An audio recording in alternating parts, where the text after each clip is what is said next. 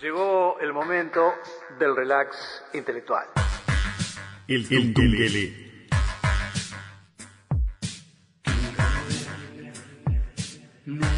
La cultura en su máxima extensión imaginable. De cara al presente, pisando firme nuestras raíces. El Tungele. Producción Carolina Vaz Lemos. Conducción y dirección general, Nelson Caula.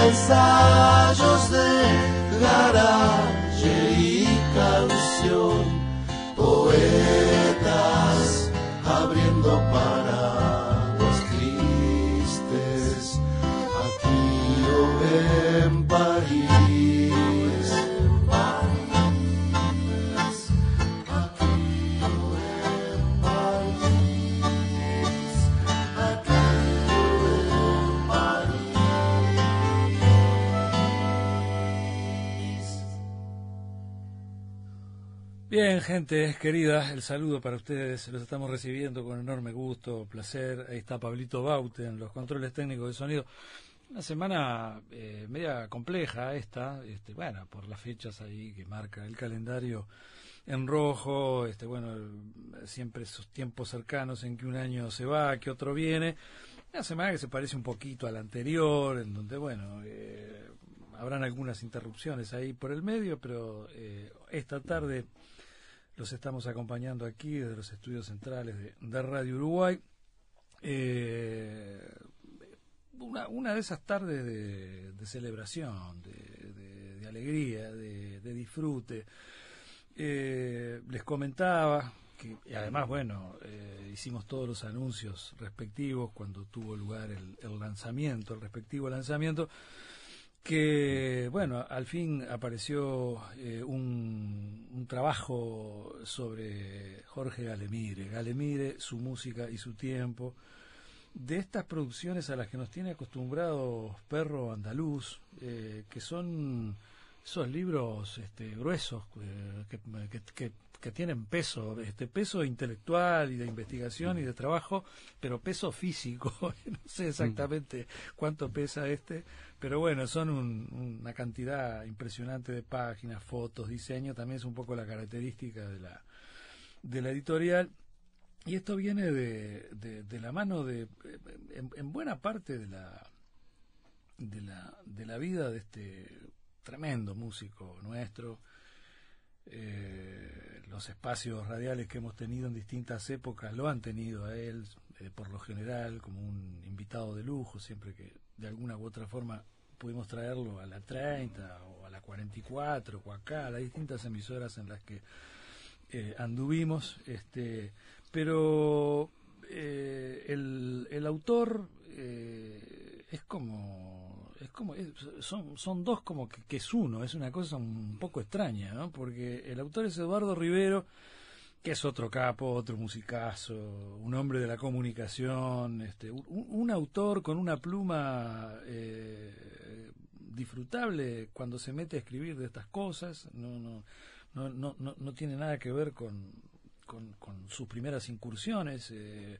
digo, estas no son sus primeras incursiones en el ramo y en el, en el género, hay, mucha producción previa eh, y, y claro, por momentos, eh, porque hay mucha cosa en primera persona, este, narrada por, por Eduardo, que bien podría contarla el, propio Galemire, ¿no? Es una, es una, eh, a ver, hay obras y hay obras, hay biografías eh, o encares o investigaciones o, trabajos o ensayos y hay autores, ¿no? Pero cuando eh, un, autor está tan íntimamente ligado al, a, lo que está contando, este, bueno, eso es un privilegio este, maravilloso. Eh, en algún momento lo ibas a hacer, Eduardo. en vida de, de Galemire o, o, bueno, o, ahora que, no está vivo. Sí. Eh, ¿Anda bien? Bien. Un gusto que estés acá. Un gusto estar acá. Te agradezco la invitación, como siempre, cada vez que vengo y nos enfrascamos contigo en estas charlas de música tan buenísimas.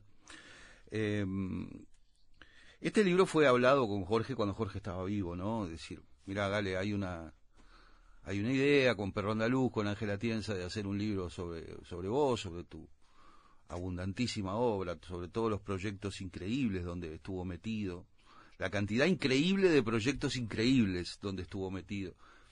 Y él dijo, bueno, si te parece, qué sé yo, sí, sí. Entonces eh, se había hablado con él. Luego los acontecimientos, digamos, que se precipitaron hacia otra dirección. Avanzó un poco su, su enfermedad. Avanzó su enfermedad, llegó su final y a mí me costó muchísimo el primer año después de, de ese día de junio del 2015 me costó mucho encarar esto, pero por el 2016 ya lo encaré y lo terminé en este 2019, porque fue un trabajo de años.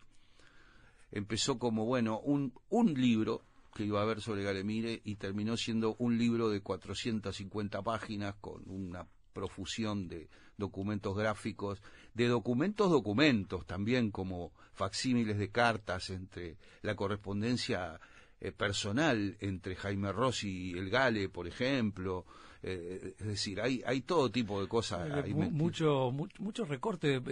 ¿Era un archivo más, tuyo o de él también? ¿Era, era de, recortar y pegar? Hay cosas de... mi archivo, hay recortes del archivo de él que me lo facilitó Vicky, su, su pareja, hasta el final hay cosas del archivo de Perro Andaluz, de la gente de Perro Andaluz, como fundamentalmente de Ángel, este, y luego un montón de músicos arrimaron cosas. Por ejemplo, hay unos artículos de Audiotécnica, una revista sí, la de Luis Restusa. la de Luis Eso, esos artículos me los pasó Jaime Ross. Y hay una foto de las sesiones de grabación del disco Mediocampo, que es muy parecida a la que está en el librillo de Mediocampo, pero no es la misma. Esta es una foto de Mario Marota inédita, que Jaime también me dijo, usala. Y me la dio. Quiere decir que hay, hay un montón de, Con, enorme cariño y afecto, todos tus entrevistados. Todos. Jaime, sí, eh, Fernando Cabrera, eh, Carlos Cotelo, que compartió con él los campeones, etcétera, etcétera. Yo eh, me, me, había fijado la meta, porque hay libros de investigación donde, ojo, es una modalidad que está muy bien y yo no la critico, pero eh, no sé, habla desde, entrevistan al portero del edificio donde vivía el Gale, al mozo del boliche donde iba a tomarse un whisky. bueno, yo, yo no quise hacer eso. Tuviste que elegir un poco, pero, además tenías mucha, tenías mucha perspectiva personal. claro. y, y, dije, bueno, pocas entrevistas pero fundamentales, ¿no? Y por eso estuvieron esos. Cabrera, Jaime, Ubal, este, Que además apuntalaste cosas, porque eran cosas que vos venías desarrollando con respecto a, a- a- a tal o cual tema, tal o cual encuentro. Sí. Y ahí profundizás, salvo a lo último, que ahí pedís más opiniones genéricas sobre la obra de él. Sí, ¿no? sí, sí. Pero cuan- eh, durante el desarrollo del libro vas a cuestiones muy puntuales. muy ¿no? puntuales, muy puntuales. Este, y bueno, y así surgió la idea del libro, así se hizo ese libro.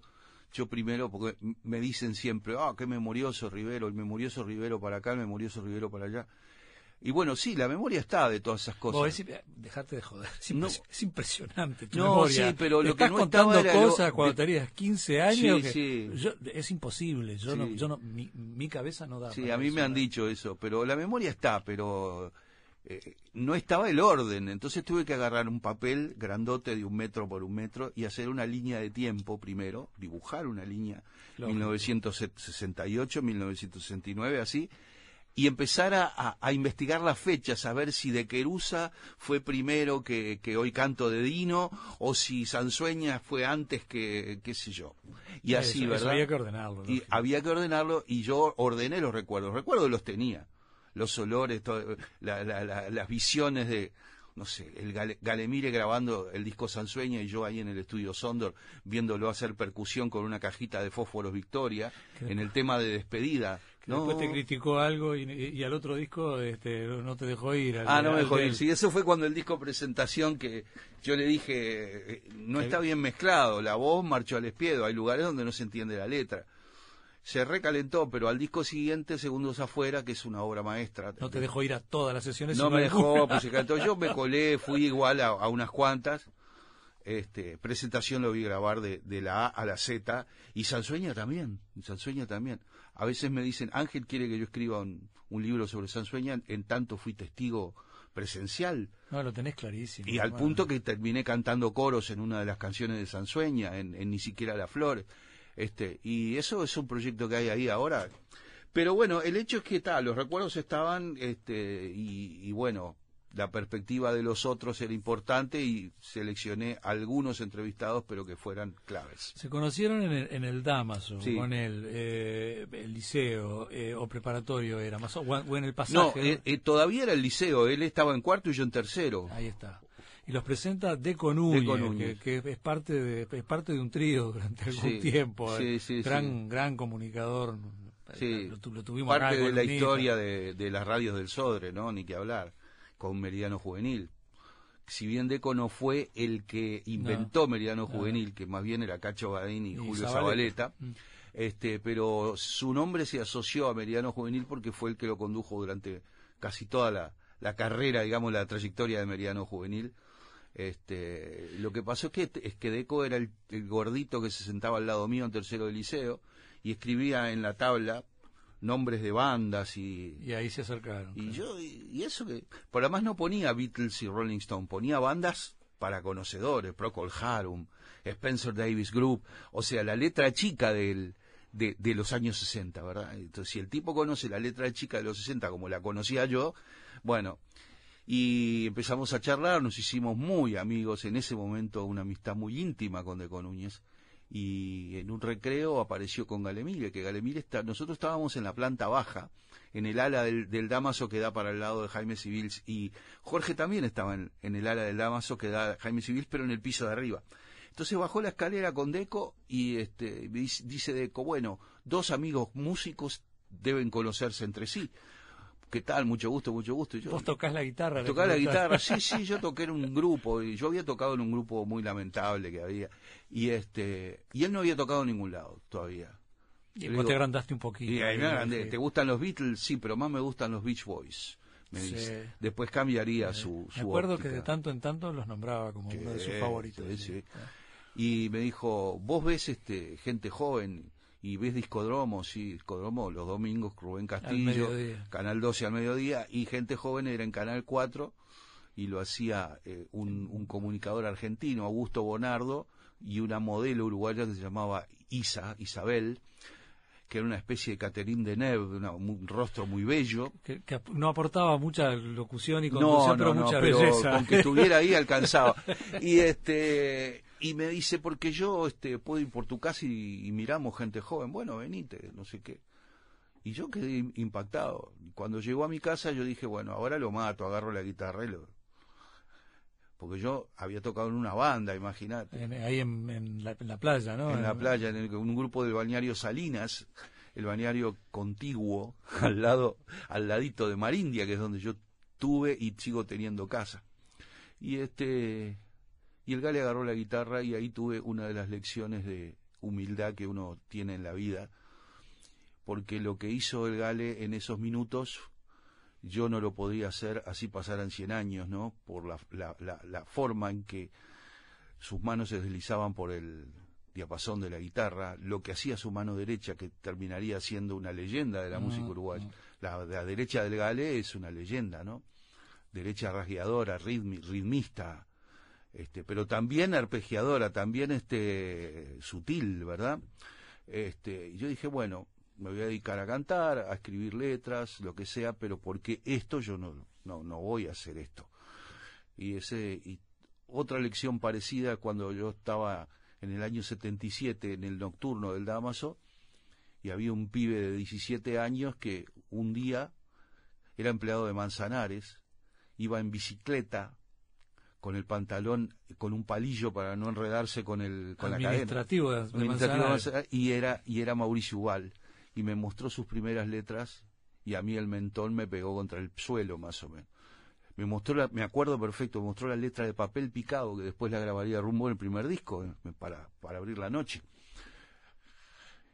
Y vos vas aprendiendo ahí por dónde podés ir yendo y por dónde no podés ir yendo y aprendés dónde está tu fuerte y a, a qué tenés que dedicarte más a, persistir, por qué lado y por qué lado no, no, va, porque los talentos, la, la- repartija de los talentos las hace, no sé, Dios o vaya uno a saber quién, alguien que, que no está en esta dimensión terrestre, se encarga de repartir los roles como si fuera un director de teatro que le da un rol a tal y a cual y a un elenco.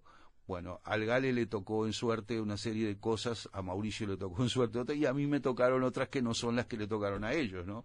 Entonces, este, El, el, el Gale es un, un pedazo eh, muy, muy, muy fuerte, muy grande, muy importante de, de la historia de la música. Está muy bien esa definición que vos, vos la haces entre este, acústicos y eléctricos. Este, eh, Jaime la hace más entre los, los, los hijos de Mateo y los hijos de Biglietti, Sí, ¿no? sí, Este, sí. por decirlo de alguna manera. Y si bien Gale es más de los hijos de Mateo, Rada, Elopa, bueno, yo qué sé. Los Shakers, eh, Elopa. Candombe, Candombe Beat como, como el segundo afuera que tenemos Dino, ahí. Dino. ¿no? Este, pero, pero como Dino, eh, est- estaba en el canto popular, estaba, en- estaba con los acústicos, estaba con los Sí. eléctricos. Eh, que pasa eh, que- eh, eh, haber estado con los que iban cantando, por ejemplo. Sí. Este, ¿no? no Eh, fue, no fue una, una de las mejores experiencias para él. Él adoraba, adoraba como músico y como tipo Choncho. a Choncho, ¿no? Nosotros habíamos sido alumnos de Corión Aronian, los dos, los dos, Calemire y yo, junto con el Choncho, con, con, con Bonaldi, con Trochón, que era muy joven en ese momento. Vos sabés que con, con Deco Mm. nosotros fuimos alumnos de, De- de Corium, Corium en, esa- en esos Claro. seminarios que Seminarios vos que- en- Parque Posada. que organizaba él Claro. en Parque Posada, Claro. claro. Que era... Y el otro era alguien muy conocido tuyo hoy día, este, Emiliano Cotelo. Emiliano Éramos Cotelo. los tres que Sí, teníamos sí, ese sí. seminario. Sí, sí, claro. Emiliano Cotelo, que también es un producto de las radios del Sodre, dicho sea de paso, porque conducía eh, la primera, Sonido Nacional. el Sonido Nacional, la primera encarnación, muchos años antes de que lo hicieran luego Jorge Schellenberg y May Puchet acá en las radios de- del Sodre. Este, lo que pasa que, a ver, lo de acústicos y eléctricos, en dos palabras, hubo una época, que fue la época de la restauración democrática, donde algunas personas se creyeron más realistas que el rey y se equivocaron de punta a punta. Y entonces este, empezaron a, a- a- fomentar el mito de que la guitarra eléctrica era algo foráneo y que era un arma del imperialismo, bla, bla, bla, bla, bla. Eh, gente un, un muy... gran, un gran ol- olvido de, de esa corriente justamente del cantón Bevid Pero que por se supuesto, abrazó a las guitarras por bueno, supuesto. del, del rock de, de, Opus Sí, Alpha y además de- como si las guitarras españolas fueran este hubieran crecido acá Claro. en, en la banda oriental digamos bueno el hecho es que se venía el regreso de Guy Osvaldo desde Estados Unidos, se venía el famoso recital de OPA en el Cine Plaza, los famosos recitales fueron más de uno, este, y los que estaban en la, en la corriente más ortodoxa de canto popú empezaron a hablar de eh, el regreso de los super amigos, ¿no? Con ironía lo decían. Resulta que los super amigos vinieron, le, le partieron la cabeza a todo el mundo, pero además demostraron una amplitud de criterios tan maravillosa que Hugo Fatoruso tocó con Alemire, tocó con Fernando Cabrera, tocó con Jaime, claro que sí, pero también tocó con Paco Treyes y los Solitarios, o tocó, digo... Queremos tocar con todo el mundo. Con Dijeron, todo el apenas mundo. se bajaron del avión, Y que fue- veni- y venimos a tocar y con fue lo que todo el mundo y, y es lo que hace Hugo hasta ahora. Hasta ahora. ¿Y qué pasó? Pasó otra cosa, que cuando vino la fiesta de, de, del- de la democracia, cuando retornó el- la democracia, el gobierno en ese entonces de Colorado armó una fiesta, unas festicholas de música eh, con tres escenarios, uno en la Plaza Mm, Cagancha, uno en la Intendencia y el otro en la Plaza Independencia o de- en el Obelisco, no me acuerdo. Había tres escenarios. ¿Y, y a quién trajeron? A, a Silvio Rodríguez y Pablo Milanés, que en aquel momento eran San Silvio y San Pablo. Eran intocables y, y, bueno, está. Nadie podía decir ni mu de los tipos. Y resulta que Silvio y Pablo vienen con una banda cargada de sintetizadores y violas eléctricas y todo lo demás. Y a partir de ahí, musarela, nadie dijo, violín en bolsa. Yo lo que lamento es que alguna de las gentes que, que cazó brujas con el tema de los eléctricos y los acústicos, era gente que yo quiero mucho y que respeto mucho y que era gente muy talentosa y muy importante. ¿Está? Este, pero son los equívocos que a veces pasan en, en, la- en las coyunturas, ¿no? Hay coyunturas que son muy bravas. No, y estaba la corriente urbana, eh, canto popular urbano, Urbano, sí. más montevideano Sí. y, el, y el canto de raíz folclórica, Siempre que no se llevaba. siempre Por un quisieron tiempo no se llevaron bien. Y pero- estaba la murga de, de, de- de la Unión y la murga de la Teja. Es decir, ridiculeces, ¿verdad?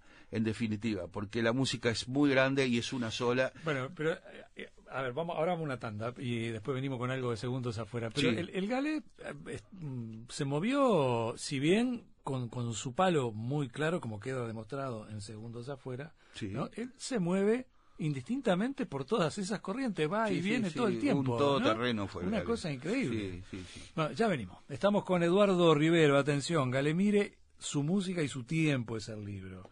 Eh, de Perro Andaluz y La Edad de Oro, la, la edición.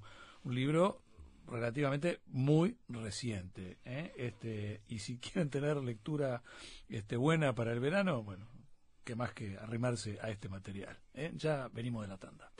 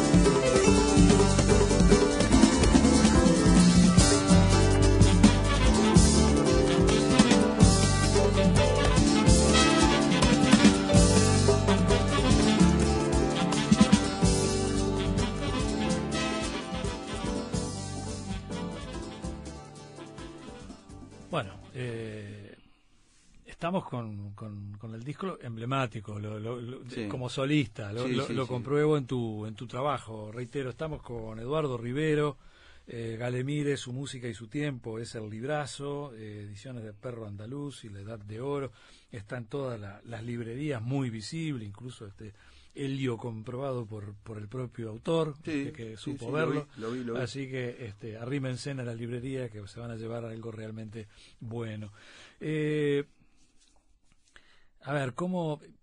do- dos o tres cosas. Es, es maravilloso cómo te metes en, en- en- en los discos y, te- bueno, y cómo analizás tema por tema y describís, en fin, aparte de, de- de informar.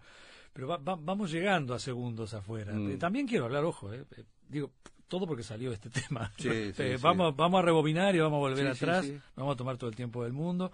Este, para, para yo qué sé, para el dúo y Rivero, todo ese tipo de cosas, el Val Depositos, Ujú. ¿no? todo, todo ese mundo, ese universo, que también empieza a, a discurrir a partir de eso que conversábamos hace un rato, de su encuentro, presentados por Deco Núñez, ahí en el, en el Damas, ¿no? Este, pero, pero bueno, eh, Segundos Afuera tiene como, como antecesor a el anterior Presentación. presentación Mm. este para para el sello Ayui el otro ya es para para Orfeo eh, medio como que hay una correlación entre presentación y segundos afuera pero segundos afuera está, está como más Sí. no y bueno y no sé qué cantidad de horas de estudio había mo- pero monstruoso, no sé, 300, 400 horas, no sé, fue una bestialidad. Que, que Alfonso Carbone lo, lo apadrinó eso. Alfonso Carbone a mucha gente le decía que no podía darle horas para grabar y a Galemilio le dio todo lo que se le antojó. Porque Alfonso sabía que iba a aparecer una obra maestra de ahí. Este, bien por él, ¿verdad? Bien por él porque tuvo, tuvo esa visión de dejar que Galemire consumiera las horas que fueran y por eso Segundos Afuera tiene el trabajo de arreglos y todo lo que tiene y suena como suena, que es un increíble disco, increíble disco es.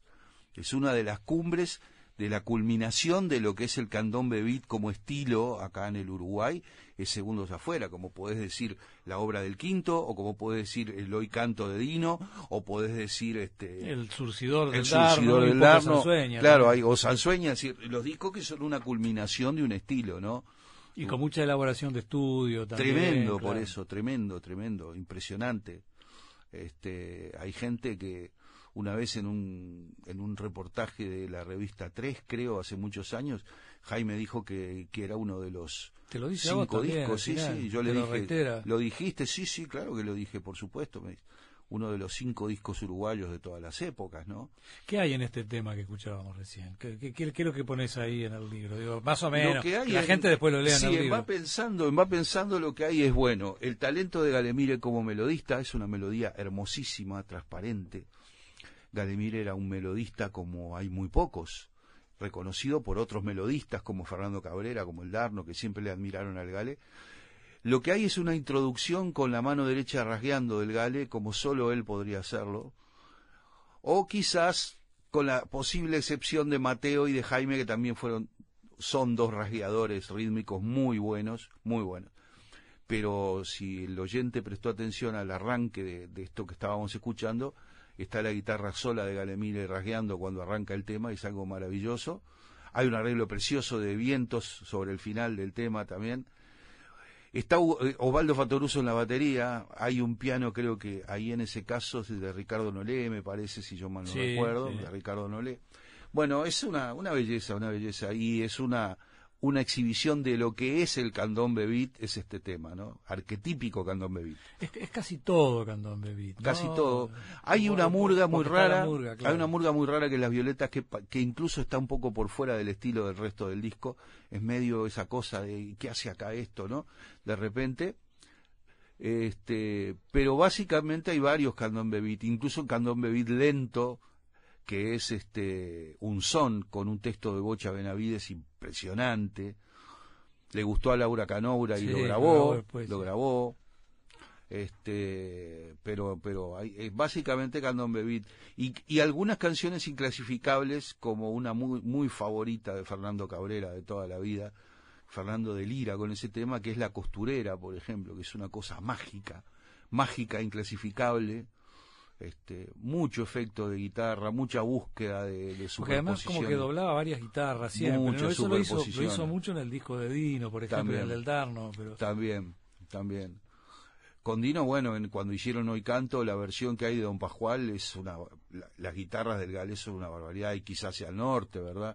Que es una cosa medio Bueno, Rolling era, Stone. Era, el tipo indicado para, Era el tipo para, arreglar ese tipo de Claro, además este Elvio Rodríguez Barilay le decía el Keith Richard uruguayo. ¿verdad? Este, este, pero bueno, segundos afuera eh, lo recomiendo. Vos- decís en el libro que van a ver juntos al quinto, ¿no? En Sí, determinado sí. momento lo ven, eh, primero lo ven por televisión, que televisión, era donde lo veíamos por televisión. muchos, pero pero lo van a ver también tocar, ¿no? Y, y que, y que él ahí tiene un impacto. Un este, impacto. Lo que pasa es que los grupos en ese momento, eh, yo te estoy diciendo el invierno de 1968.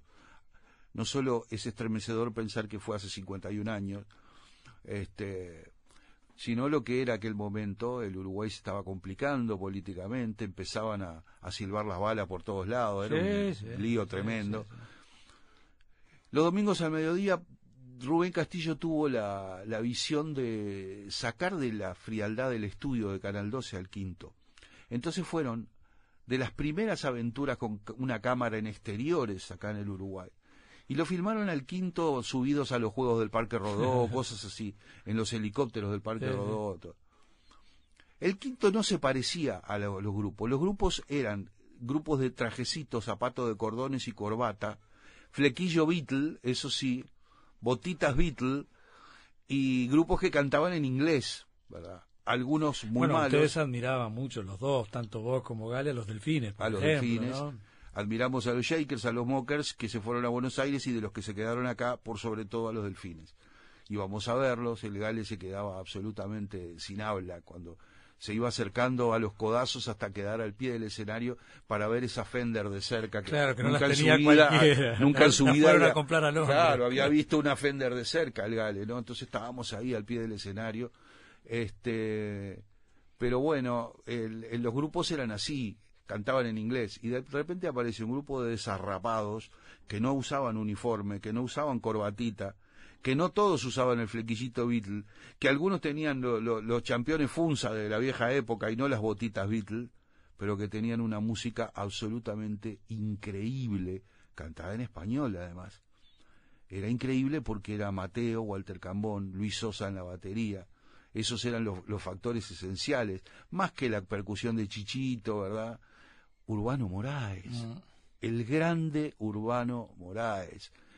Entonces el Gale y yo estábamos viendo a, a esos desarrapados aparecer en los, en los eh, helicópteros del Parque Rodó cantando unas cosas que eran absolutamente demenciales, de una belleza, pero de una belleza conmovedora, además, ¿no? Eh, Es que están ahí, y están ahí que- con el, con el sonido que salía por, por la pantalla de la televisión, porque lo grababan primero en los estudios. claro. Llegamos a ir a verlo al quinto en persona. El quinto en persona, yo siempre lo digo, no tiene nada que ver, mejor dicho, sí tiene que ver. Es el mismo grupo que escuchamos en los playback de televisión, que es lo que se mantuvo hasta ahora, porque el quinto grabó un simple nada más. Lo demás son playback para discodromo tocados en 10 minutos con todos los músicos tocando y cantando juntos. Por ejemplo, Prí- Príncipe Azul, es eso.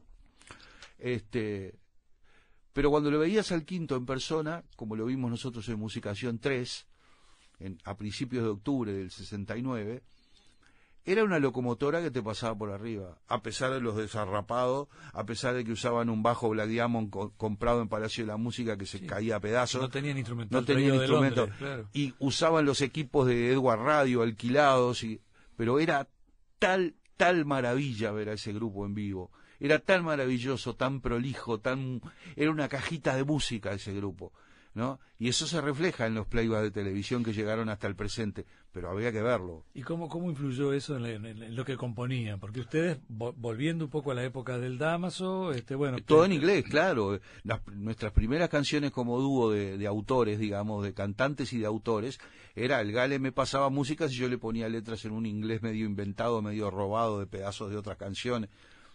Pero apareció el quinto en Discodromo, el Gale se volcó a escribir en español, y yo también, y ahí empezamos.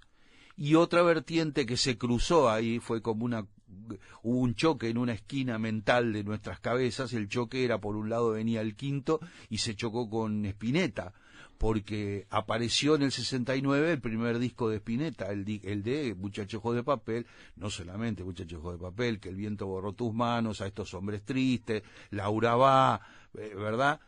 Y la lírica de Spinetta, esa cosa zarpada, vitlera, este, surrealista, también, también se mezcló con lo de Mateo y todo esto, y, de ahí surgió Galemire.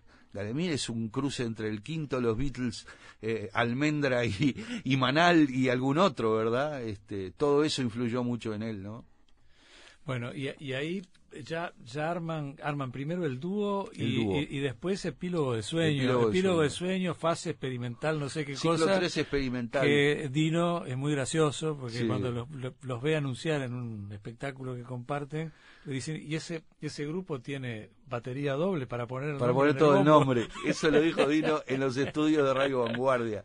Yo nunca me voy a olvidar. El día que conocimos a Dino, para nosotros era como conocer a Lennon y McCartney más o menos.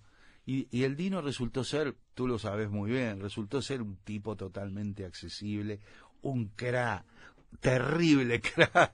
Este, nosotros hicimos este un trío acústico luego de, de una etapa del dúo con nuestras primeras cosas. Con alguien que quedó, cayó detenido después. Claro, La- con Gonzalo Riera. Larriera que se, se comió 13 años adentro y qué sé yo. Hicimos un trío porque vimos, no teníamos plata para instrumentos eléctricos. Hicimos un trío acústico porque además coincidió que en el cine 18 de julio vimos Woodstock. Y en Woodstock estaban Crosby, Stills and Nash Claro. haciendo Sweet Judy Blue Eyes, que es algo increíble. Y dijimos, bueno, esto. Cuando tocamos en el primer recital que lo organizó Deco Núñez con Nelson Marvin, Alto Nivel 1 en el 71, hicimos nuestra, nuestra lectura de, en uruguayo de Crosby, Stills and Nash y más de uno quedó con la boca abierta. Y los presentaban así también, en los medios, ¿no? Era Decían, bueno, se eso, hablaba sí, un poco sí. del, del Crosby, Stills and Nash de acá. Se hablaba así, porque claro, eran las dos guitarras, las tres voces como Crosby, Stills and Nash en Woodstock. Y habíamos ensayado y trabajado muchísimo y las canciones eran una mezcla del Gale y de El Chino La Riera y que se complementaban en las guitarras como yo no he vuelto a ver una cosa igual. Era algo mágico, mágico. Es una tanda ahí, Dale. Eduardo. Ya volvemos. Estamos con el libro de Gale Mire, su música y su tiempo acá en el Tungue. Ya venimos. El Tungelé en Internet. www.radiouruguay.com.uy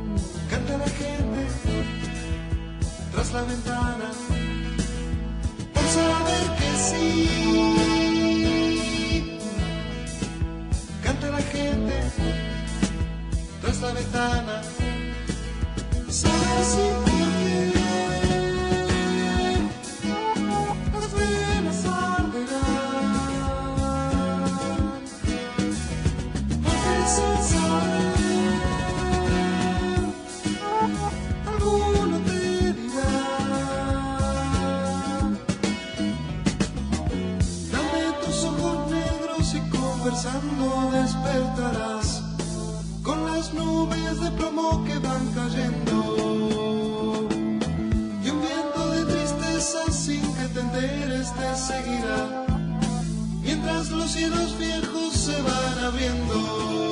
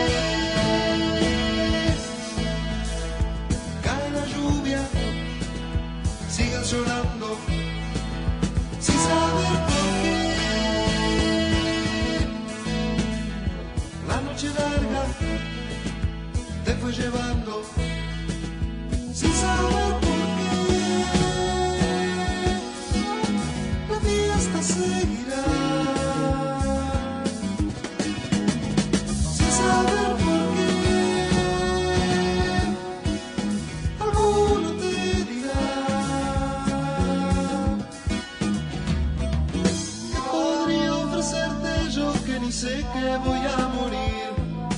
Unos cuantos divagues con la cerveza. ¿Quién te dará un consejo? ¿Con cuál ejemplo predicará? ¿Quién abrirá el cerrojo de tu tristeza?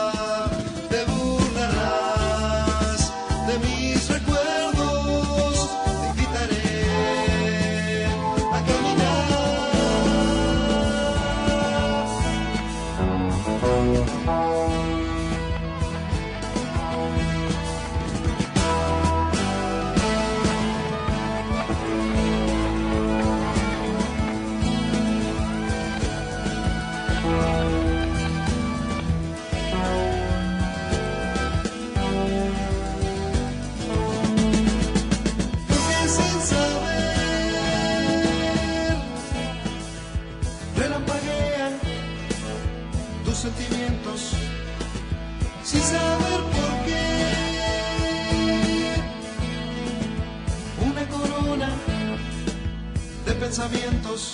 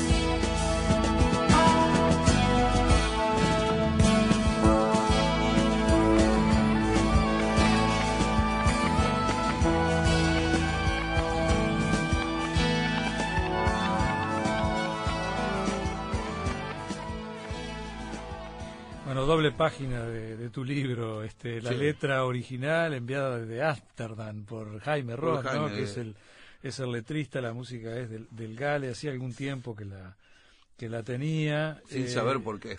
Sin saber por qué, y bueno, y, y después le llega el disco, además en un cassette que le manda Estela Mañone, ¿no? Sí, sí. Dice, el disco es una belleza. Estoy viendo el, el original, el facímil que Sí, publicás sí, de acá. puño y letra de Jaime, sí. Sí, este, pero que bueno, que después lo desarrollás. Eh, deciste que, bueno, ha- hablaremos en Montevideo. Este, disculpame que hable así, eh, que opine, estoy entusiasmado. Estoy entusiasmado, le dice. Sí, sí, sí. Bueno, eh, tenemos a Walter Bordoni en, en línea, que hasta, bueno, eh, los últimos tiempos en vida de, de Gale anduvieron ahí con esa cosa de los marcianos. Marte para los sí, marcianos, claro. Este, y con Ulibe también, otro, Otro. otro, otro, de la de la barra. eh, y, y- y, bueno, otro otro candombero beat y, y otro que hay hay un encuentro ahí en España, ¿no? Hay También, una relación también. este muy muy interesante y y bueno como vos este otro colega este no el, el Bordoni con, con sus espacios este radiales acá en la en, en la 38 y y bueno te tuvo de te entrevistó Me Te- entrevistó, me, me ganó sí, de mano No, me entrevistó y hace pocos días estuvimos cantando juntos el Vals de Positos con, con Walter, así que estuvo una doble colaboración ahí. lo cantaste con, con Walter y con Y con Mauricio y con también, Mauricio en, el- sí. en la Camacuá en la Camacuá Mauricio quiso cantar eso también conmigo y yo, loco de la vida, imagínate.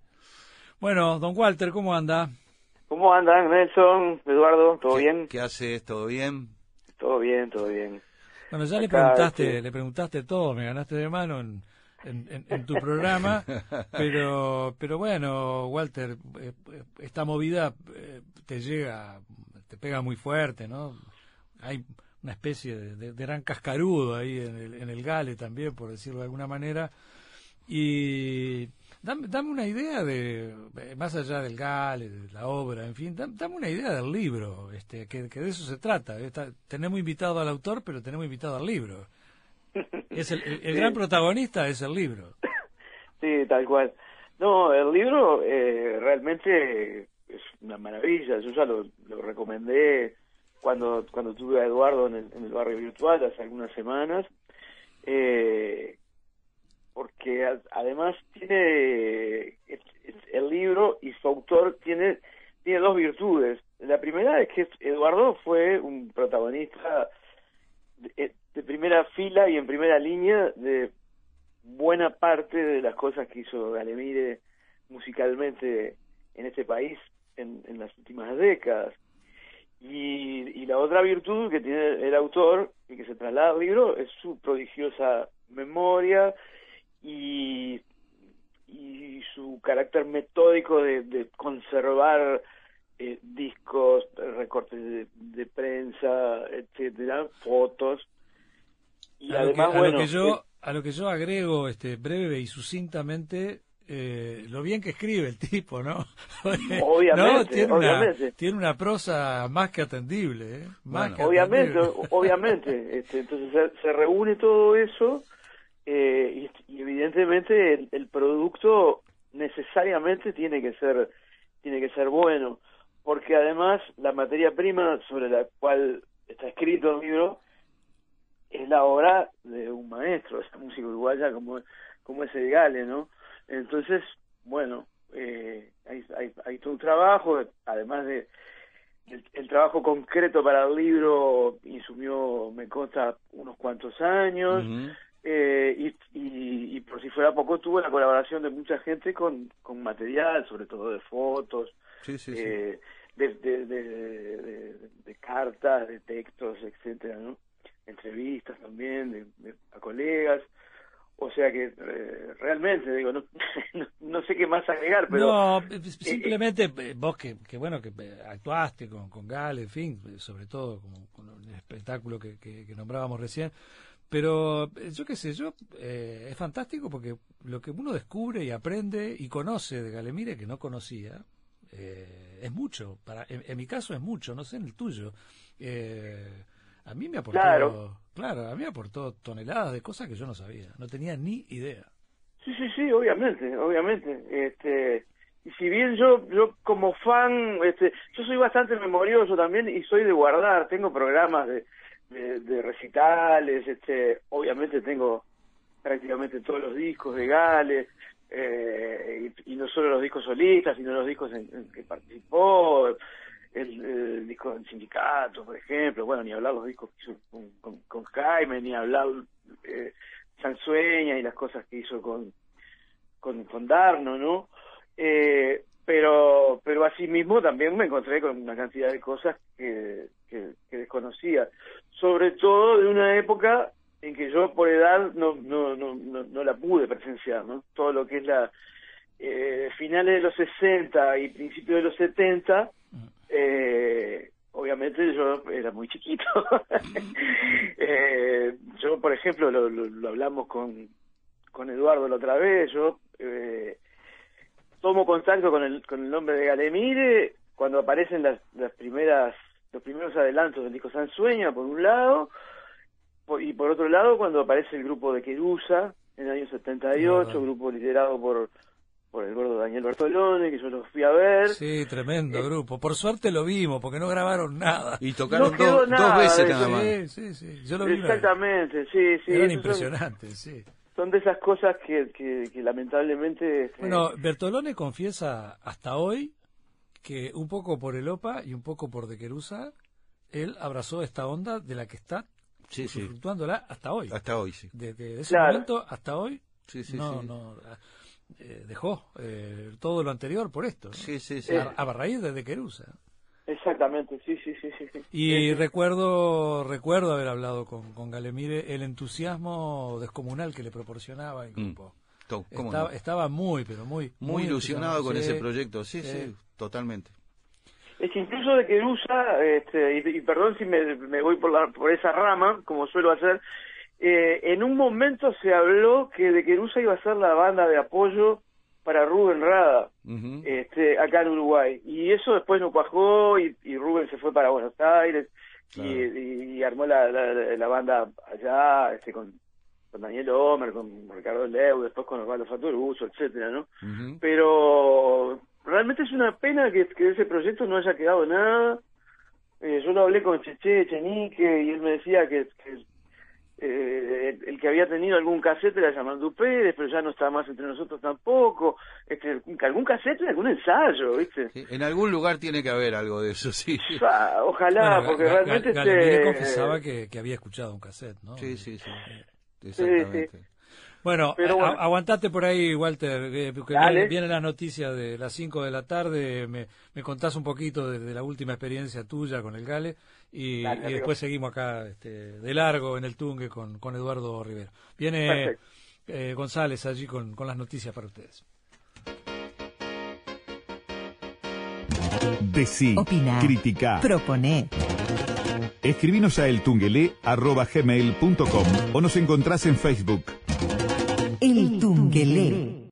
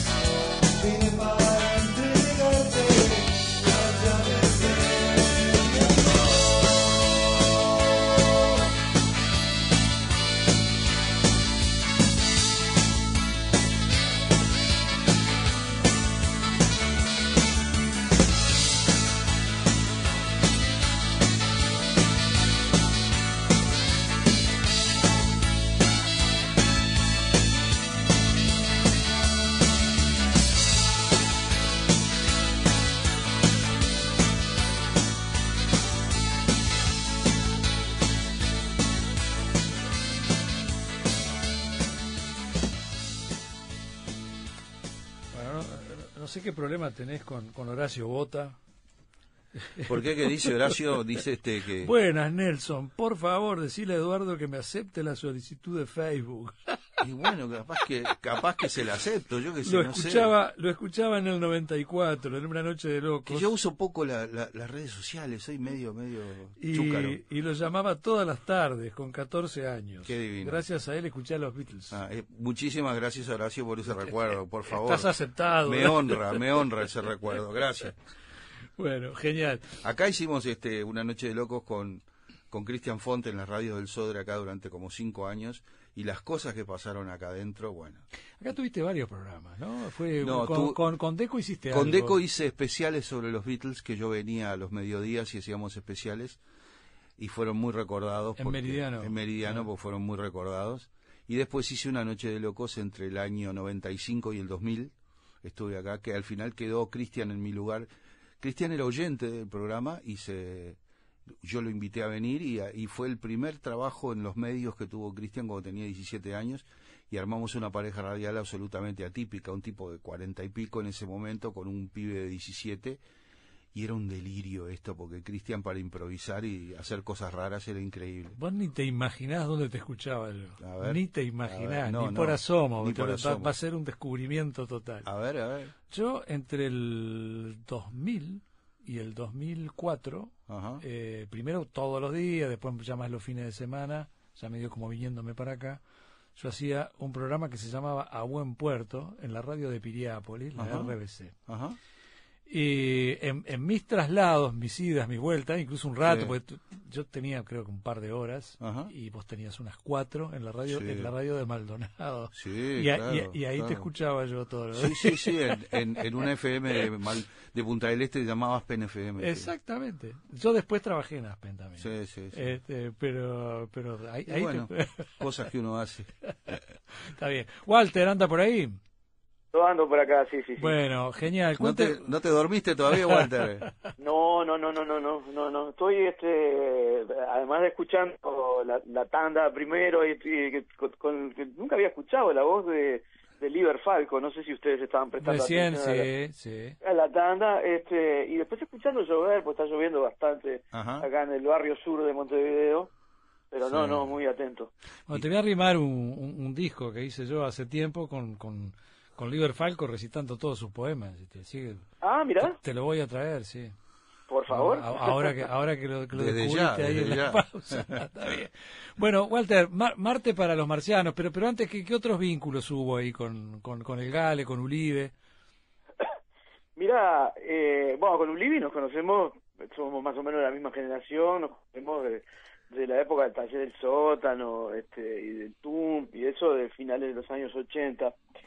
Pero yo a Gale Mire lo conocí personalmente, eh, debe haber sido por el año 2003, 2004, por ahí, que él estaba grabando el, el, el disco, el que demoró no sé cuántos años en salir, ¿no? El Trigo y Plata, en el estudio de, de Luis Espucia. Y yo había grabado con Luis, el que en ese momento era mi último disco, Barrio Virtual, en 2012. Entonces, bueno, ha- hablé con Luis, sabía que, que el Gale estaba eh, ahí grabando, o no sé ya no mezclando. Eh, porque yo quería arrimarle el disco, conocerlo personalmente y quería arrimarle el disco porque siempre fue un tipo que yo admiré mucho, ¿no? Y del cual fui fan toda la vida. Ahí nos conocimos y bueno, nos fuimos encontrando eh, medio en forma salteada y en determinado momento eh, yo ya me había venido, eh, me había mudado para acá, para el barrio sur y, el Gale vivía a pocas cuadras de mi casa en, un edificio que se llama el Palacio de Durazno, acá en Durazno y, Río Negro. Y bueno, intercambiando mails y eso, este, yo le, le, planteé, digo, mirá, Gale, a mí hay una cosa que me gusta mucho hacer, que es componer a medias, sobre todo escribir letras eh, en base a melodías de otros compañeros, de otros colegas. ¿A vos te, te interesaría, te gustaría? Me dijo, sí, claro, tengo, tengo unas músicas ahí. Y nos empezamos a juntar, esto debe haber sido por el año 2008, 2009 quizás. Y así escribimos dos primeras canciones, Lunar por Lunar y Girones, que yo terminé grabando en mi disco La Cifra Infinita, que salió en Ujú. 2011. y bueno, y el contacto siempre siguió, siempre hubo mucha afinidad. Yo lo invité a algunos de mis recitales, cantamos a medias es- esas canciones.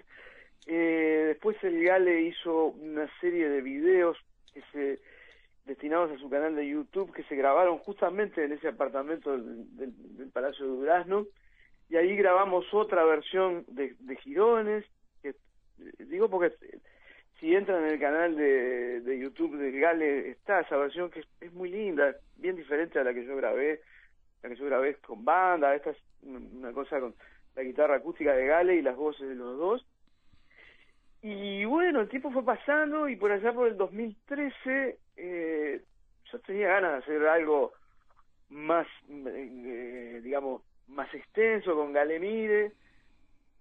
Me encontré con Ulibi en una reunión de Agado o algo por el estilo y le dije que, que estaba pensando eso y dije, sí, sí, vamos, vamos a juntarnos y vamos a plantearle a aquel hacer algo este, entre los tres. Y bueno, yo eh, esa fue la idea. Eh, Había algunos nombres ahí en danza. Y, y fue Galemire que dijo, che, ¿y por qué no, no reflotamos el nombre Marte para los marcianos? Porque Ulibi y Galemire ya habían Claro. hecho un ciclo, Mm. ellos dos, con algunos músicos acompañantes, acá en el pub La Estada, acá en la Ciudad Vieja. Eh, dice, ¿por qué no usamos ese nombre? Digo, mirá, yo no, no, no tengo problema, me parece bárbaro. Digo, pensé que ese nombre, como que ustedes lo tenían más asociado a ese trabajo un poco a, a dúo. Digo, no, no, pues estaba buenísimo, aparte el espíritu es el mismo, qué sé yo. Y bueno, eh, fue un espectáculo, yo recuerdo con, con muchísimo cariño, es de las cosas más lindas que Y le me ha fue, tocado le, le vivir. fue, le fue muy bien. Sí, Le fue muy a bien. nivel escénico, Claro. este, eh, eh, eh, contactamos a, a, a Tojita este, para que hiciera la, Fernando Toja, para que hiciera la dirección escénica, escribimos algunos algunos diálogos, algunos textos así que iban enlazando las canciones. Eh, fue un espectáculo para el que trabajamos muchísimo. Yo en mi vida, eso siempre se lo reprocharé, en mi vida ensayé tanto para un espectáculo como para ese pero realmente el, resu- el resultado se veía, ¿viste? Porque. Y eso, creo que todos pusimos nuestra cuota aparte, ¿no? Pero las ideas y el refinamiento de Alemire a la hora de, de- de- Trabajamos mucho en arreglos vocales, ¿viste? Y aquel era un maestro en eso, ¿viste? Entonces, bueno. Acá, este, acá Eduardo, prácticamente- Edua- Eduardo asiente en esa maestría. Asiente, claro, sí, sí, sí, sí. Estuvimos prácticamente un año Desde ensayando que era, desde que eran lo- los Crosby, Steele y Nash este, locales, este, ¿no? Claro. Ahí más Claro, o menos como... Claro, claro, ya en Epílogo de Sueños se- se- se- ya, se, ya se veía eso. Este, y bueno, trabajamos, eh, ahí yo es- escribimos dos canciones más en coautoría con, con el Gale, eh, Guayao y Curuguatí, que yo terminé grabando en, en el que por ahora es mi último disco, El, el Hogar de los Distintos. Y hay una canción más que estrenamos en ese espectáculo que se llama Y Júpiter también, que por el momento está, está inédita, pero estoy en condiciones de afirmar que yo voy a grabar un disco nuevo ahora a partir de febrero, marzo más o menos, Y ahí va. y, y, y esa canción que es la única que me queda inédita de las, de las cuatro coautorías que hicimos con Gale, va a aparecer en este disco. Eh, bueno. Pero ya te digo, el, el espectáculo fue realmente muy removedor para, para nosotros. Eh, artísticamente fue una cosa muy rica, ya digo, a nivel de escénico, de- de- en vivo fue de las cosas más lindas que yo he hecho en mucho, mucho tiempo. Y bueno, eh, tan contentos estábamos con eso que presentamos el, el proyecto a los fondos concursables para, para llevarlo al interior. Eh, el Es proyecto verdad. fue aprobado, Ah. pero bueno, quiso Claro. la vida que, que, Sí, de acuerdo, que sí. Gale primero este, se, se enfermara, se hubiera internado y bueno, finalmente falleció. Entonces, bueno, por la razón de, del artillero, no pudimos llevar ese espectáculo al interior. Y lo que hicimos fue, eh, le planteamos a los fondos concursables que, bueno, estaba ese dinero para, para hacer esa pequeña gira que íbamos a hacer, y que obviamente no íbamos a poder hacer.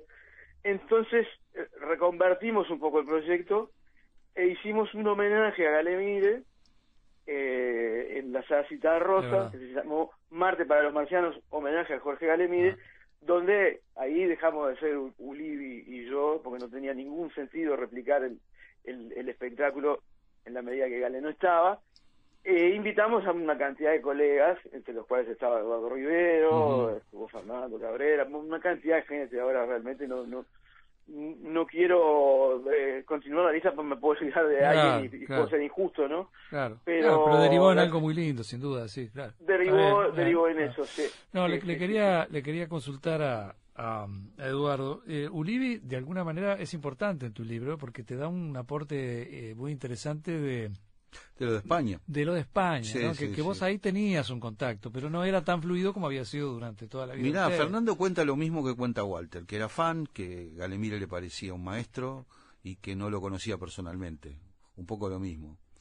Y Fernando, que es un, un gran un gran músico de teatro, con una tremenda carrera de músico de teatro, debe ser el músico, Y por eso fue a España, claro, el músico con más florencios que ha ganados acá debe ser eh, Fernando. Y le tocó ir con un elenco de teatro de la Comedia Nacional a España. Y ahí lo llamó al GAL, le consiguió el número, le dice, Galemire, mirá, yo soy un uruguayo, venite para mi casa, y se hicieron íntimos amigos, la verdad.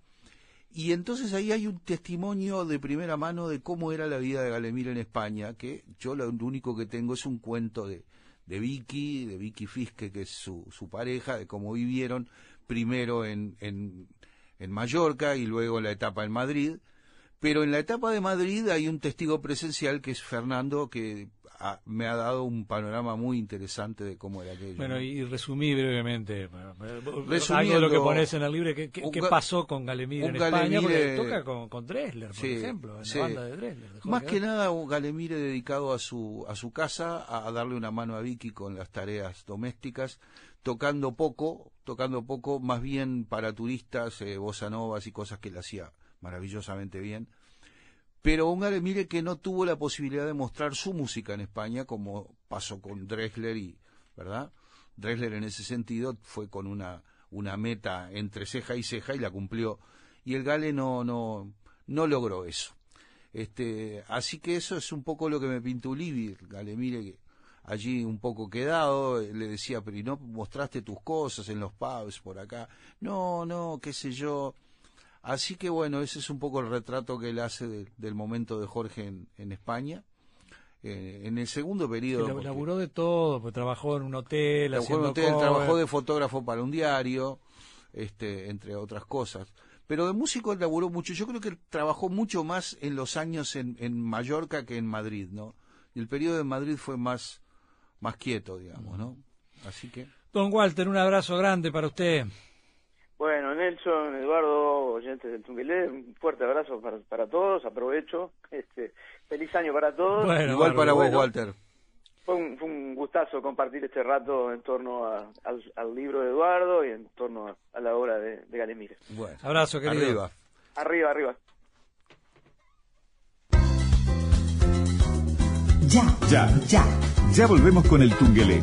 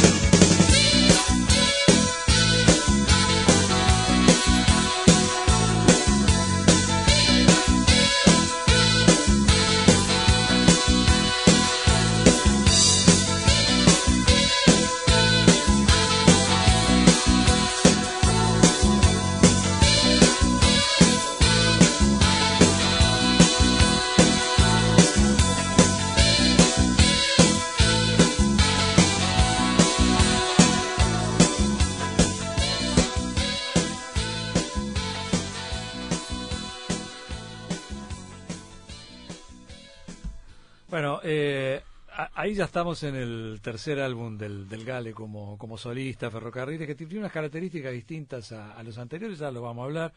Eh, estamos acá con Galemire, su música y su tiempo, que podríamos titular así el programa de hoy, ¿no? ¿Por qué no nos prestás el título? Es un buen título para el programa de hoy, ¿por qué no? ¿Por qué no? Eh, el librazo de, de Eduardo Rivero sobre, sobre el Gale. Bueno, le dedicas a... eh, porque te metes en la... En, en, en- en los discos propios del- del- de la discografía propia del Gale, pero también repasás otros que fueron muy importantes. O sea, está eh, Vuelve a tu país, que pe- está el sellito de, El sindicato. en el sindicato, Sí. el tercer sindicato de alguna manera, y tiene un poco ahí el sellito. Y un Galemire muy joven, Muy joven, todavía, ¿no? muy joven. pero muy joven. Eh, y eh, obviamente eh, no podía faltar Sansueña, Sansueña. por el trabajo descomunal que Descomunal. hace que hace Galemire y otro, otra producción de él que de alguna manera se le parece, que es Hoy Canto, Hoy Canto. De, de Dino, ¿no? Sí, le, sí, le sí. dedicás ahí tiempo y, Totalmente. y espacio. ¿no? Hay una anécdota muy buena que ahora vamos, vamos a nombrarla ahora. Bueno, pero entonces saludamos al Dino. Saludamos a- ¿Cómo Ma- anda Dino? Bueno, ¿cómo están? Pasó por agua estoy, Ah, sí, está lloviendo Sí. igual que acá. Por suerte. Mira qué bien. Vos sabés que eh, será cosa de, de veterano eh, con, con Eduardo. Nos encontramos bastante más temprano de las cuatro acá. y era porque veíamos venir unos nubarrones Sí, y dijimos, claro. vamos a entrar a la radio antes de que se vuele todo. Que bueno, más te vale. Y, y le, y, y le embocamos, estuvimos bien. No sé cómo vamos a hacer para irnos. ¿Estuvieron bien? ¿Cómo andás, eh, Dino? Sí, por ahora estoy. Vos sabés que este, hace dos días estuve en, en, en Rodó Sí. con un con un amigo tuyo que se llama Mario Delgado Aparaín. Mirá, Este, ¿qué habrán pasamos- estado haciendo ustedes dos por ahí? Eh, No, no, eh, tomamos poco, este, nos pasamos una noche lindísima.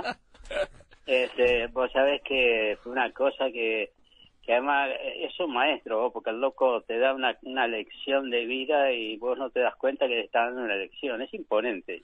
Es un Pasamos narrador, es un, es un narrador este, eh, incorregible e imparable. Cuando no escribe, habla, y es lo mismo.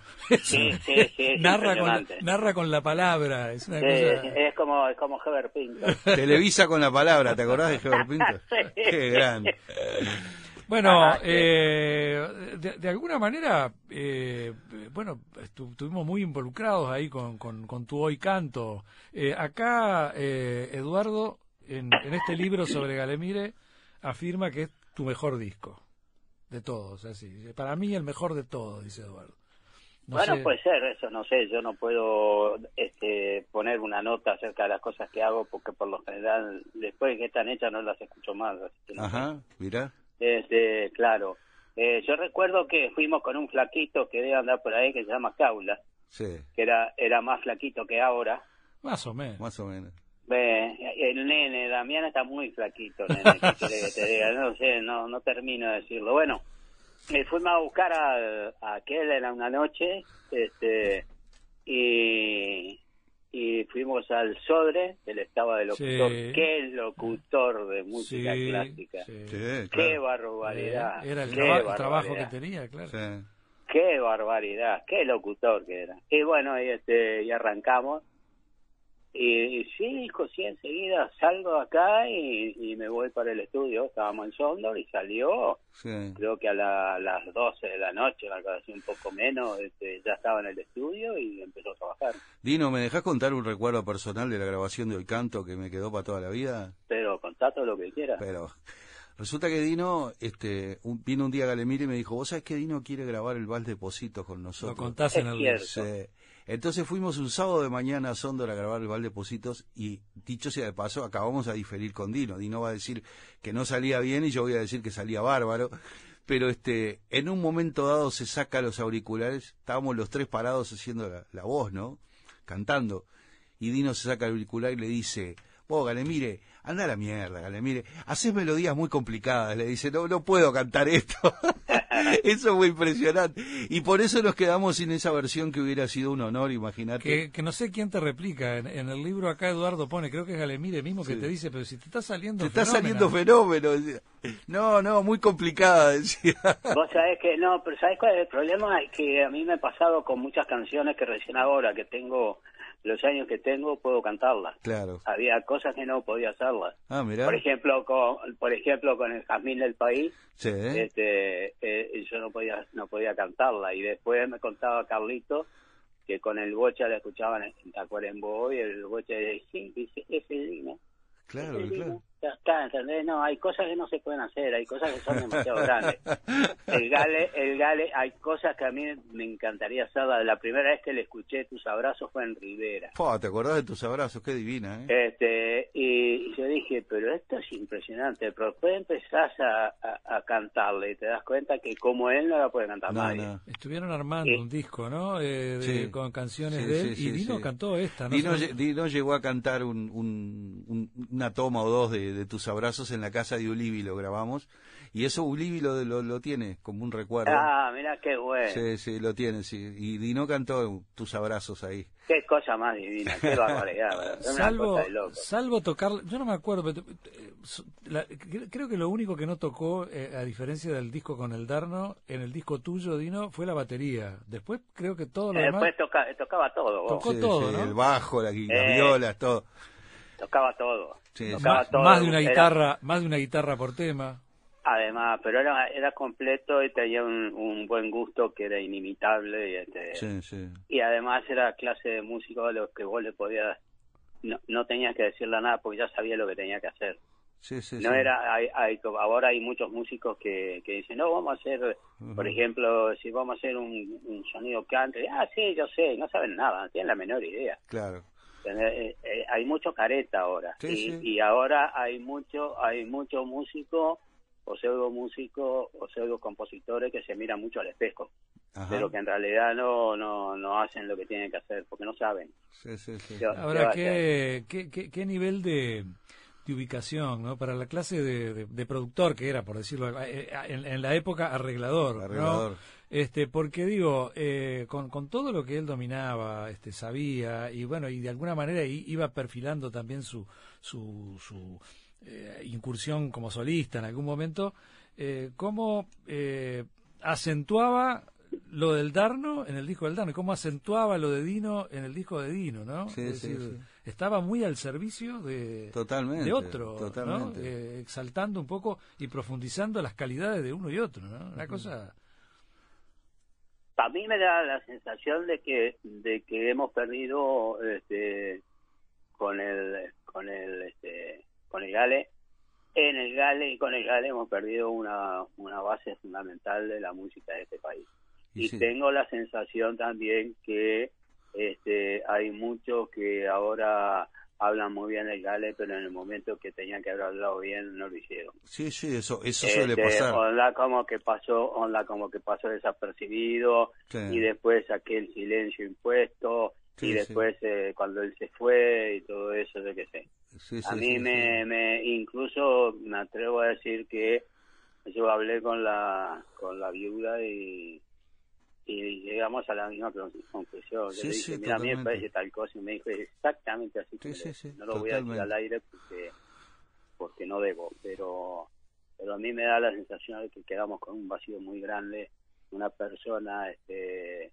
querible, amable, este, con su carácter, joder, Sí. porque si no quería hacer una cosa no la hacía Sí. y te mandaba la mierda de ninguna clase pero bueno, pero era era leal, no andaba hablando a espaldas tuyas, Totalmente. Y un, y un, un músico maravilloso.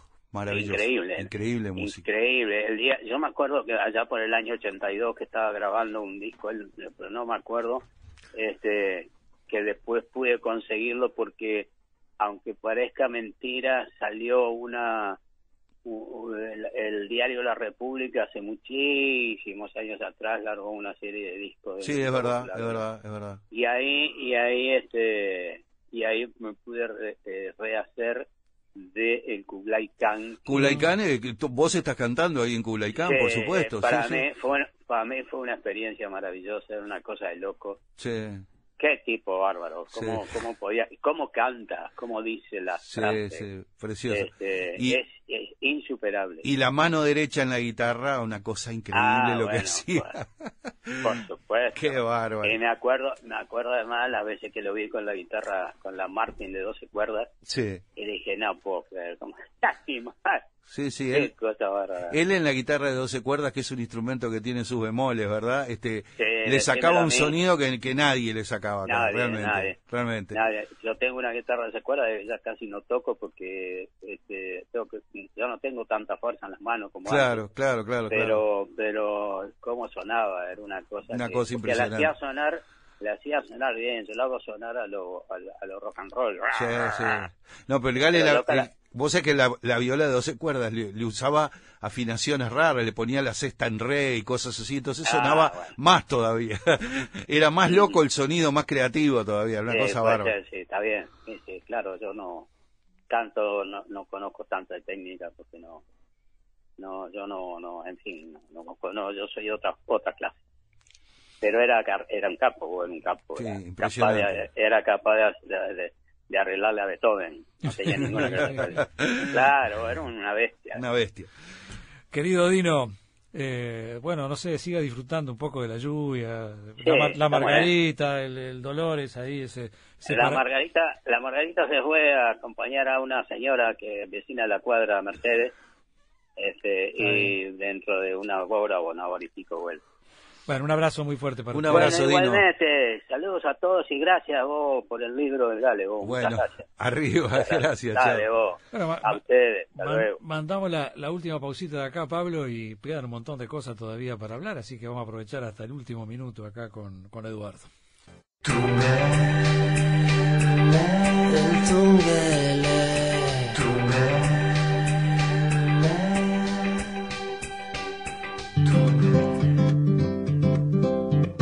Miren, hoy ando muy mal dormido.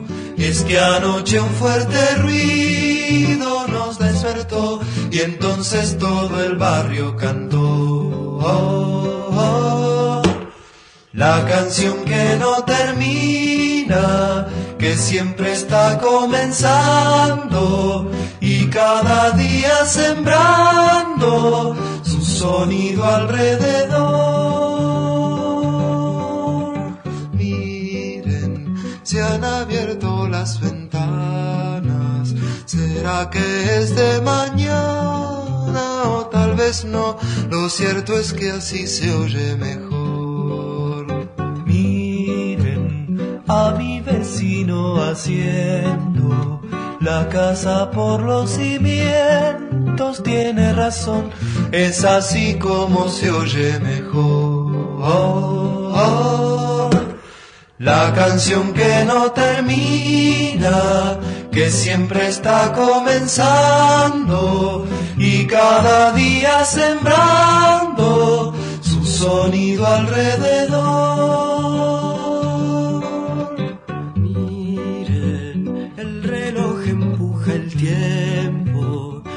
Con él vamos corriendo y de pronto nos paramos para escuchar mejor. Miren, un vientre se está hinchando con carcajadas y llantos ya se vació. Es así como se oye mejor.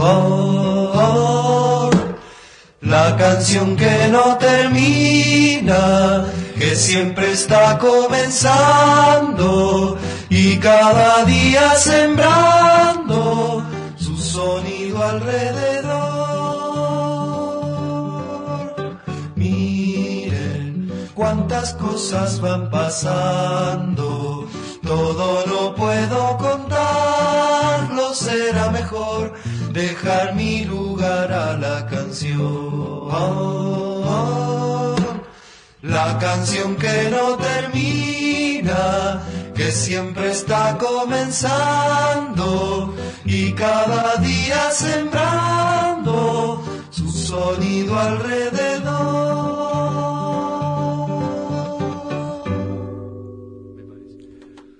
Bueno, y acá eh, dos cosas. Dos cosas. Antes sonó eh, Ferrocarril, Ferrocarril. Que, que era, decíamos, distinto a... Sí, un disco de rock, básicamente. Disco de rock.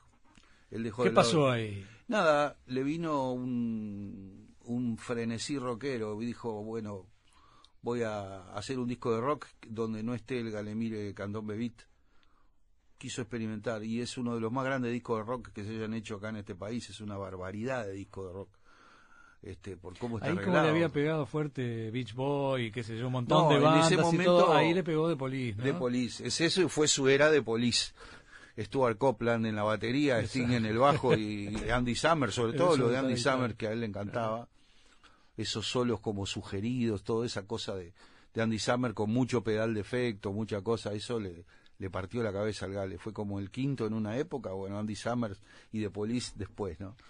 Está bueno porque eh, decíamos que el emblemático de repente es segundos afuera. Este, Sí. Bueno, el presentación, También, ni hablar. Ni hablar. Que fue, vos ponés en el libro ahí, es cierto, es la, la, la primera grabación en la que aparece Hugo Fatoruso después de llegado, Después de Estados Unidos. después de llegado al, al Plaza con sí, el sí, OPA. algo maravilloso. Yo Este- estaba ahí en el estudio cuando fue Hugo por primera vez y tocó el sintetizador en el tema La Mueca. No, no, no nos caímos de espalda, no, no, impresionante. Toda una experiencia. Y ahí medio como que en, en los tres discos solistas, porque después vinieron otros más, ¿no? Vino Sí, sí. este Casa en el La Casa en el Desierto, Desierto, Trigo y Plata. Trigo y Plata, que es el más, más reciente. Más reciente, sí, sí. Este, y bueno, no sé qué, no sé qué, qué, qué, qué puedo agregar, porque toda esa discografía es maravillosa y casi ninguna se consigue. Eso puedo agregar, que casi ninguna se consigue. Solo el Trigo y Plata, que lo editó por el 2012, por ahí. Ayui, por ahí se puede conseguir en disquerías o en el propio sello Ayui, pero los otros discos, por ejemplo, Segundos Afuera y Ferrocarriles, que son dos obras maestras de la música uruguaya, nunca salieron en CD hasta el día de hoy. Solo salieron los vinilos que sacó el sello Orfeo. Cerrado el sello Orfeo, cuando cerró Orfeo, quedaron las cintas ahí archivadas. Quienes tienen los derechos no, no han decidido sacar un CD como correspondería, ¿no? Pero bueno, ¿qué vamos a hacer? Bueno, eh, nosotros tres era lo que estábamos escuchando. Nosotros que tres. tuvo dos etapas, Sí. cada una de ellas realmente Sí. brillantes. Sí, nosotros tres fue fue el espectáculo que hicimos con Galemire Darnoyans y yo cuando éramos unos pibes. Estábamos escuchando recién una grabación justamente del, del 76, el año en que nosotros tres se hizo por primera vez. Luego de, de grandes, 17 años después, una cosa así. En el 93 volvimos. El primero del 76 se hizo en el Shakespeare and Company, Café Concert, y el segundo se hizo en de Denevi, Pepe Vázquez. de Nevi Pepe Vázquez y Milce Viñas. Grandes amigos, notables actores. Fue toda una época eso. Y después volvimos a juntarnos cuando Galemire ya estaba en España y había y vino vino por unos meses y hicimos nosotros En el tres laberinto. en el laberinto en el año 93 Les eso fue, les fue bárbaro en el 76. La- las dos veces. Fue bárbaro Sí, en- las dos veces. Nosotros nos habían hablado en el 76, o sea, y Milce, Pepe y Denevi tenían una obra que se llamaba Mi Rebelde Gordura, que era un texto de Cuca Esclavo. La hacían viernes, sábado y domingo, y querían algo para los jueves. Así movían la salita, que la, la tenían alquilada ellos, no sé, la gestionaban ellos. Le hablaron al Darno por un lado, a Galemire le hablaron en Canal 12, porque Galemire tocaba en la, en la orquestita de acompañamiento en Coliseo Colifato. Y, No me acordaba de eso, pero Claro. eran las orquestas estables que hablaban, estable. armaban aquellos excelentes, brillantes, únicos fíjate, programas de sí, humor, de humor uruguayo los mejores de la historia. que no existen más. No. Es una especie que se ha extinguido, lamentablemente. No solo porque le daba trabajo a mucha gente, sino porque era un, un producto genuinamente uruguayo, este, sino porque se extinguió eh, el humor en la tele, ese tipo de, de humor inteligente, bien hecho. Bueno, y Jorge tocaba ahí y ahí le hablaron, ¿querés hacer algo? Sí, yo tengo un dúo, qué sé yo. Y cuando le hablaron a Darno por un lado y a Galemire y a, y, y a mí por otro, nos encontramos un día en el centro con el Darno, que iba con su madre, por 18 y Río Negro. Él nos contó que le habían hablado, nosotros le contamos que nos habían hablado del mismo lugar y, y bueno, vamos a hacer algo juntos.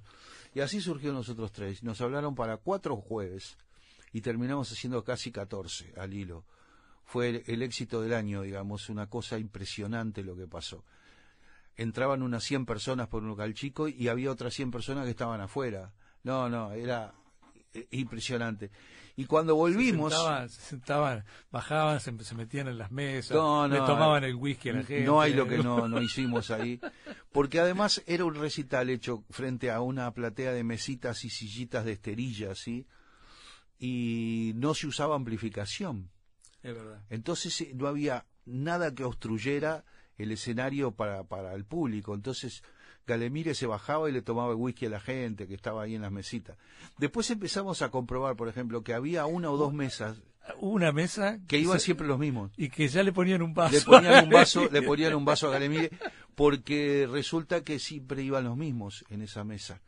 Eran tres o cuatro parejas que se juntaban ahí y que todas las semanas iban a ver el mismo espectáculo. Increíble, una cosa increíble. Se habían fanatizado con lo que hacíamos nosotros. En un sentido más profundo de la cosa, eh, bueno, año 76, la generación previa estaba toda en el exilio o algo así. Habían matado al rock and roll, etcétera, etcétera, y nosotros salimos con eso y fue una lucecita en el medio de la oscuridad ese show. Entonces, este, de ahí que tuviera el éxito que tuvo, la aceptación que tuvo. Al este, poco tiempo, en la misma sala, no sé si los jueves también, Después eh, los que iban cantando, y con, con Galemire incluido. Con Galemire incluido las primeras cinco funciones, que fue lo que duró Galemire en los que iban cantando. Al poquito tiempo estuvieron Mateo con Trasante, estuvo, hubo un primer espectáculo de canto popu al poquito después que nosotros, donde estaban los Eduardos, previo al Arbanoa Carrero, el Arbanoa y Eduardo. Lagos, los dos de Tacuarembó, estaban los Eduardos con el Bocha y con Julio Mora y no me acuerdo quién más. Y enseguida vino los que iban cantando al empezar el año 77 por ahí, empezaron los que iban cantando. Y el Gale no cuajó mucho porque, bueno, el Gale era de los eléctricos, ¿viste? Al Gale le gustaba el rock and roll, la guitarra eléctrica y tal. Y, y bueno, y, el- y los otros tres regresó, digamos, en el año no- 91, eh, no, 93, perdón, en el año 93 en el Pab Laberinto y fue una magia. Fue desopilante vi- vivir también, eso sí. fue una magia y fue desopilante porque estábamos más mayores. Entonces, en los ensayos empezamos a reírnos mucho y nos dimos cuenta que los mismos chistes y los mismos juegos de palabra había que hacerlos delante de la gente. Y la gente en los primeros minutos no entendía mucho de qué iba eso y después lloraban de risa. Porque había cosas increíbles, porque se improvisaba mucho, ¿no? Una noche el Darno dice, porque yo soy del, del horóscopo chino, yo soy, este, qué sé yo, dragón, esa es muy dragón, dice, y yo soy serpiente. A ver, a ver, y miró al público, ¿no? A ver, levanten la mano la serpiente, lo cual de- en sí es una frase de un su- surrealismo total, ¿no? Total. Entonces, esas cosas pasaban en nosotros tres. El primer ensayo de nosotros tres nos juntamos en un lugar donde vivía yo, un apartamento en Ejido y Uruguay. pare- Bueno, está, nos juntamos 17 años después, hoy empezamos a ensayar. Llega y Galemire ve un cassette que había arriba de una mesita de living, que era cachadas de Tangalanga. ¿Te acordás del doctor Tangalanga? Sí, Las cachadas sí, telefónicas. ya, ya vi en el libro, no ensayaron nada, No, escucharon ¿y a Tangalanga. ¿Y todo qué el es esto? No, esto es un viejo que... Así, a ver, eh, no te- ni el Darno ni el Gale tenían ni idea lo que era. Pusimos Tangalanga, Y no pararon de no reírse. paramos y tuvimos toda la noche escuchando Tangalanga y no hubo ensayo, ¿no? Así empezó el- la vuelta de nosotros tres. Pero bueno, el hecho es que a mí en lo personal, en lo personal es, es el punto culminante de mi carrera de músico. Yo lo he dicho, podrán decir de mí lo que quieran, la gente que me quiere, la que no me quiere, la que admira cosas que yo he hecho, la que no admira nada cosas que yo he hecho, pero nadie me va a sacar el hecho de estar sentado en, en, en el medio de Darnoyans y de Galemire haciendo música, es algo que va, morirá conmigo, seguirá conmigo de este planeta, este, y es algo que, que, que no voy a olvidar jamás en la vida esa sensación, estar decenas y decenas de veces en un escenario con esos dos eh, animales de la música, dos bestias musicales como eran ellos, este, te da una medida de voz de algún modo. Vos decís, bueno, no debo ser tan malo si estos tipos se avinieron a, a hacerme un lugarcito en el escenario, ¿no? Este, así que bueno, eso, eso quedó para siempre. Salió un CD con recopilaciones de los, nosotros poco, tres, sí. del 76 y del 93, no hace mucho, donde estaba esto que escuchábamos recién. Así que este, ese fue un, y sé que para Jorge también fue un, gran momento, disfrutó mucho de aquello, ¿no? cuando se, el día que se estrenó nosotros tres en el 76 por primera vez, estábamos escondidos en un galponcito en el fondo del Shakespeare and Company y no teníamos ni idea de lo que estaba pasando adelante. Y de repente se abre la puerta y entra De Nevi y dice, che, nosotros tres, a la cancha. No cabe un alfiler, está lleno. Entonces salimos en fila india hacia el escenario y Gale, mire, iba, iba, eh, el darno adelante, yo en el medio y el Gale atrás. Y el Gale me toca la espalda y me dice, bajito, Eduardo, no puedo vivir sin esto. Y es así, no podía vivir sin ser músico, porque era la persona más música que yo he conocido en mi vida, el tipo con un talento más multifacético. Todo lo hacía bien, cantaba bien, componía melodías bien, escribía buenas letras también, que es un aspecto que no se resalta, y era un guitarrista maravilloso. Todo lo hacía bien. No puedo vivir sin esto hubiera sido un gran subtítulo Un gran también, subtítulo, ¿eh? sí. y, y no definitorio puedo vivir sin esto. Sí, totalmente, fue un abrazo enorme. No, La gracias, pasamos bomba una vez más. Una vez más, como Galemire, su música y su tiempo, de Eduardo Rivero, ediciones de Perro Andaluz y La Edad de Oro. Este, bueno, hay que ir a buscarlo. ¿eh? Abrazo grande y hasta la próxima. Chao. ¿eh? Si miró la puerta, se fue a la cocina, se peinó las canchas y fumó desnuda, viendo manchas viejas. Hasta aquí el Tungelé. Nos reencontramos de lunes a viernes a las 4 de la tarde. Un respiro con los enfoques más originales y contenidos musicales únicos. Puesta al aire Martín Rodríguez, Juan Steiner y Diego Rodríguez. El periodístico cultural de las tardes de Radio Uruguay. Más de una década transitando otro camino.